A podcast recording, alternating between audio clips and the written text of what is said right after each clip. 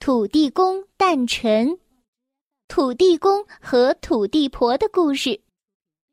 小朋友，我相信啊，你一定看过土地公。早些的时候呢，我们在电视剧当中啊，经常看到一个神仙，那就是土地公。比如说，孙悟空和唐僧西天取经的时候，遇到困难，经常呢会用金箍棒敲三下地面。这个时候呢，就会出现一个老神仙，他呢就是土地公。那么在很久很久以前呀，每个月的初一、十五和土地公生日这天，大家都要去祭拜土地公公，而土地庙前的空地更是小朋友们最喜欢玩耍的地方。所以，土地公虽然是一个小神。但是呢，却和人们的生活息息相关，与人们也是最亲近的。几乎所有的土地公神像都是一个胖胖的老头儿，有长长的白胡须，脸色红润，露出了慈祥的微笑，看起来十分的和蔼可亲。我想呢，你看到的土地公公也一定是这样的。不过。因为土地公是每一个地方的保护神，所以呀，各地的土地公都有不同的传说和故事。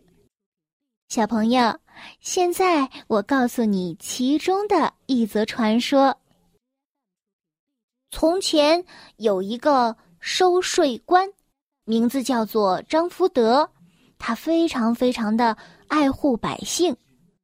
如果百姓一时缴不出税，他就会宽缓些日子；要是有人真的没有能力缴税，他就自己拿钱贴补。百姓遇到困难，他也会尽自己的力量去帮助他们。每天就看他流着汗，在田埂间、市街上奔来跑去，为百姓的事情而忙碌着。张福德死后，新任的税官很坏，不但逼催百姓缴税，更时常虐待他们。没过多久，大家都感到痛苦万分，实在是受不了了。于是有人说：“要是张福德老爷还在，那该有多好呀！”大家为了纪念张福德，就为他修建了一座庙。大家都非常想念张福德的好处，于是他们就在田野当中风景最好的地方，为张福德和张夫人建立一座小小的庙，尊称他为福德正神，他就成为了当地的土地公了。此后的日子里，老百姓经常去土地庙烧香祭拜，向土地公公祈求庇护。他们望着土地公的塑像，仿佛又见到了张福德生前为百姓的事奔来跑去的模样。本来土地庙都奉祀土地公和土地婆的，但是现在许多土地庙呀，都只有土地公，不再奉祀土地婆了。小朋友，你知道这是为什么吗？说到这儿呢，也有一段故事。古代的时候。土地庙中同时放着土地公和土地婆的塑像，土地公很仁慈，每天都笑容满面；土地婆很自私，每天都板着面孔。有一天，一个穿着破烂、面色憔悴的人来到土地庙中祭拜，向土地公的塑像祈求说：“土地公啊，我为什么总也富不起来？”为什么连饭也吃不饱？求求您赐给我一些财宝吧。土地公看到他面黄肌瘦，很同情他，就想给他一些钱。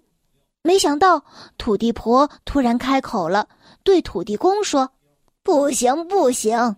如果穷人都来求财，你的财产全分给他们，那么我们的儿女出嫁的时候会连抬轿夫都雇不起。不行，不行！”土地婆凶巴巴的，不允许土地公赐钱给穷人。土地公没有法子，只好对穷人说：“你回去吧，以后只要你努力工作，我会在暗中保佑你，让你得到你应得的财物，不再过苦日子。又有一次，一对夫妇来到土地庙祭拜，点起了香。土地公、土地婆，请赐给我们福气，让我们世世代代都享福。土地婆不等土地公开口，就先大声的嚷嚷道。不行不行！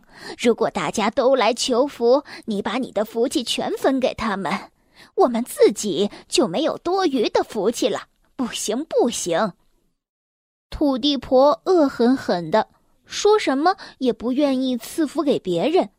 土地公没法子，只好对那对夫妻说：“你们回去吧，以后只要你们诚心做善事，我会在暗中保佑你们。”使你们得到应有的福分。从此以后，大家都知道土地公的仁慈和土地婆的自私了，所以百姓到现在只盖土地庙去奉祀土地公，没有人再奉祀土地婆了。小乖乖，故事当中的神仙呢，代表的是古代人民对美好生活的一种愿景和向往。可是你知道吗？幸福真的是奋斗出来的，所以我们既要充满希望，又要努力前行。小乖乖，今天的故事就为你讲到这儿了。如果你想听到更多的中文或者是英文的原版故事，欢迎添加小丽的微信公众号“爱读童书妈妈小丽”。接下来我们要读一首古诗词。今天我们要读的是唐朝李白写的《古朗月行》。《古朗月行》，唐·李白。小时不识月，呼作白玉盘。又疑瑶台镜，飞在青云端。《古朗月行》，唐·李白。小时不识月，呼作白玉盘。又疑瑶台镜，飞在青云端。《古朗月行》唐·李白。